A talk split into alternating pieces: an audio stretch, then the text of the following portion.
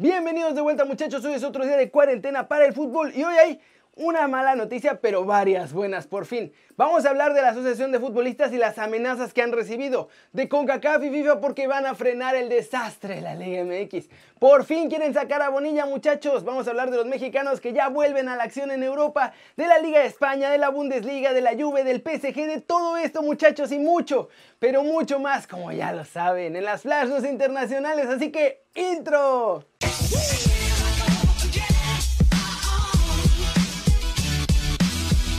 Y arranquemos hablando de la nueva y dichosa Liga de Expansión, muchachos. Porque, ¿qué creen? Es una mentira total y ya se les está cayendo. Y es que, la verdad, todo esto es un desastre. Vamos a empezar por ahí. De principio a fin. Para empezar, ya les había contado que quieren mandar a casi a la fuerza a los chavitos estrella de la Liga MX a esta mafufada de Liga de Expansión. Pero eso no es todo. Ahora también quieren mandar a varios extranjeros. Resulta que siempre sí. Los equipos sí pueden tener tres extranjeros en cada plantilla. Y eso de inicio. Así que nada de que desarrollo para los chavos mexicanos ni nada de eso. Pero esto no es lo peor de todo. Desde que empezaron con todo este show de su nueva liga, empezaron presumiendo que iba a ser una liga con derechos de televisión en paquete y así lo iban a vender a las televisoras y bla bla bla y que no cada club iba a negociar sus propios contratos y puro cuento. A lo mejor esta era su idea millonaria, pero ¿qué creen? La realidad es que ninguna televisora tiene la intención de transmitir esta nueva liga de expansión. En la ya muerta Liga de Ascenso había 12 equipos que sí tenían contratos firmados. Por lo menos 8 tenían contratos con televisoras importantes, con TUDN, con Sky, con Claro Sports o con Fox Sports. Y obvio, pues les pagaban cacahuates, pero ahora la nueva liga de expansión tiene que ser en paquete y va a salir en una lana mucho más importante. Así que los altos mandos de las televisoras dijeron que ahí no hay negocio. Así que tienen clarísimo que no van a pagar los derechos ni van a transmitir esta liga. ¿Cómo la ven muchachos? A nadie le importa esta nueva liga de expansión, nadie quiere verla, le están metiendo reglas medio ridículas y ni siquiera, ni siquiera la van a pasar por televisión. Va a ser más de lo mismo, solamente que jodiendo un montón de jugadores en el camino. Y hablando de todo esto, ayer les conté que la Asociación de Futbolistas mandó su carta a la FIFA para que ponga en orden el cochinero de los directivos de la Liga MX. Pues bien, Álvaro Ortiz ya me lo amenazaron por haberlo hecho. Esto fue lo que dijo. En algún momento amenazarán, como ya lo han hecho. Me han amenazado. A mí me han dicho que tengo gente de España atrás, que tengo abogados, que tengo gente que quiere tumbar al fútbol mexicano y la realidad es que ni siquiera nos hemos metido en temas de dinero. Si quieren tomar represalias, están en todo su derecho, pero hoy no nos vamos a callar y no nos vamos a dejar. Vamos a llegar hasta donde tengamos que llegar para que realmente tomen en cuenta al futbolista. No tengo comunicación con John de Luisa desde hace más de un año y la realidad es que la relación con la federación no es nada buena. Nos parece muy extraño que la cabeza de la federación no salga ni siquiera a dar una declaración de la situación que vive nuestro fútbol. Es increíble, estamos decepcionados. Bienvenidos muchachos a la League Gangster MX.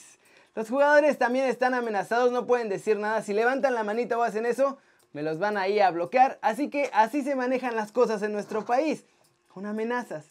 Así lo ha sido desde hace años, pero ahora sí, por fin los están exhibiendo y ojalá que empiecen a sacar a todos estos cochinos ya del fútbol mexicano.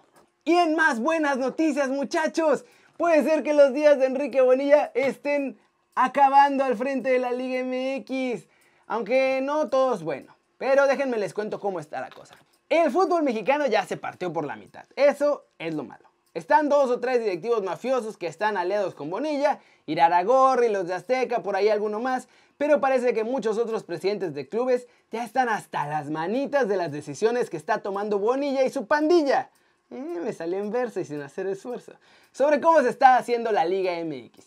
No le ven buen presente y mucho menos buen futuro, así que ya se están organizando en juntas privadas entre ellos para encontrarle un relevo que no destruya lo que queda de la Liga MX ya están planeando este golpe mortal para frenar toda la catástrofe en la que estamos. El problema es que no parece haber quien pueda tomar el puesto de Bonilla y los que se estaban postulando son peores, eran Ares de Parga, Higuera y ese tipo de calaña, así que estaba peor la cosa. Por otro lado, por fin muchachos, la CONCACAF habló sobre la fusión entre la Liga MX y la MLS y por lo que dijo su presidente Víctor Montagliani, no los van a dejar muchachos. Dijo que para empezar es muy complicado. Son dos países diferentes y que no es algo sencillo de hacer. Pero lo bueno llegó cuando dijo que en UEFA y FIFA van a enfurecer si permiten esta fusión de las dos ligas, porque habría represalias de diferentes clubes y de diferentes ligas también en otros países y no habría negociación con ellos, por eso no van a permitir una fusión de este estilo. ¿Cómo la ven? Por fin muchachos, una luz al final del túnel. Por lo menos ya parece que la Liga MX y la MLS no se van a juntar. Eso por sí solo ya es una buena noticia. Y lo de Bonilla, ojalá que ya lo saquen. Se puede ir a Panamá o a donde su capacidad le dé, ¿no creen? Ahora hablemos de nuestros chavos en Europa porque ya están regresando a los entrenamientos. Por fin, muchachos. Ya varias ligas y todos parecen estar muy bien haciendo esto. Empecemos primero con Raúl Jiménez porque su compañero Johnny Otto habló de cómo se transforma Raulito literalmente como un hombre lobo en el campo. Esto fue lo que dijo. Es un jugador muy diferente, tiene una personalidad muy diferente tanto dentro como fuera del campo. Fuera es algo tímido, quizá. Creo que no lo asimilas si lo ves jugar y luego lo ves fuera. No lo ves de esa manera. Su salto a Europa por el Atlético, por el Benfica, no tuvo los minutos que hubiera deseado, pero creo que aquí la está rompiendo y se están viendo sus méritos. Y por eso están saliendo los rumores para ir a otros equipos. Por otro lado, muchachos, vamos ahora sí con los que regresan a entrenar. El más guapo de todos nosotros, Héctor Herrera, regresó al Wanda y publicó el siguiente mensaje en Twitter. Cada vez más cerca de regresar a hacer lo que más amo. Hoy regresé al club a hacerme algunos estudios, tomando todas las medidas posibles. No aflojen que es lo último. Hashtag quédate en casa y pronto volveremos a la normalidad. Andrés Guardado y Diego Laines también mañana empiezan a hacer las pruebas del murciélago virus en el Betis y después de esto tienen planeado volver a los entrenamientos ya con toda la plantilla con su sana distancia también el domingo. Los que ya empezaron a entrenar son los del Porto y Tecatito está junto con ellos. No mencionaron nada de tests, pero sí ya sanitizan diariamente las instalaciones de entrenamiento y obvio mantienen a la SUSI, a la SUSI distancia. Y también hay noticias de Tecatito Corona, muchachos, desde Italia, el Inter de Milán, precisamente el que defendió a Chucky Lozano, ahora está interesado en otro mexicano. ¿Quién a nuestro chavo Jesús Tecatito Corona? Ya ven que había tiempo que no sabíamos qué equipos lo querían, pero estábamos seguros que iba a salir, pues ahora ya salió el Inter como primera novia de Tecatito Corona. De hecho, su representante Matías Bunge dijo que Jesús quiere ganar el título con Porto y tan pronto como sea posible, pues que se reanude la liga, obviamente. Pero aceptó que el Inter es un club de primer nivel y que algunos clubes desde Italia ya contactaron con ellos, además del Inter de Milán, pero que por ahora tienen que esperar a que acabe la temporada para definir qué va a pasar con el futuro de Tecatito Corona. ¿Cómo la ven? ¿Les gustaría ver al Tecatito en el Inter? ¿Cómo la ven? Ahora sí falta muy poco para volver al fútbol. Aunque sea por televisión, muchachos, y empezar a tener un poquito de normalidad en medio de toda esta crisis del murciélago. Flash News, Uriel Antuna, fichaje estrella de Chivas, confesó que la camiseta del rebaño le pesa mucho porque es muy grande y que no se siente realmente consolidado como jugador. El Bayern espera rebajar cerca de la mitad o hasta más ¿eh? del fichaje de Leroy Sané, actualmente jugador del Manchester City. De acuerdo con Sportsbill, los bávaros piensan ofrecer para empezar la negociación 40 millones por el extremo alemán que estaba tasado hasta antes de este virus en más de 100. Los jugadores del Barcelona, Real Madrid y Atlético regresaron este miércoles a sus respectivas ciudades deportivas para hacer todas las pruebas que exige la liga para descartar o confirmar todos los casos de la enfermedad del murciélago y por fin volver a los entrenamientos y a la competición en España. En Italia, la Juventus también empezó ayer su regreso a la normalidad. Ramsey, Chiellini, Betancourt, Bonucci, Pinzoglio, Rugani, Pjanic y De Siglio, así como Cuadrado y Bernardeschi, acudieron ya a la ciudad deportiva para empezar sus entrenamientos individuales y someterse al test del murciélago. El Borussia Dortmund están preparados ya para hacer limpia muchachos este verano. De acuerdo con Sportville, este equipo está listo para escuchar ofertas por 8 jugadores de su plantilla. Mario Goetze, Nico Schultz, Manuel Acañi, Dan Axel Zagadou, Mahmoud Dadoud, Andrés Schurle, Marius Wolf y Omer Toprak. Y ya que estamos con el fútbol alemán, muchachos, ellos confirmaron que volverán.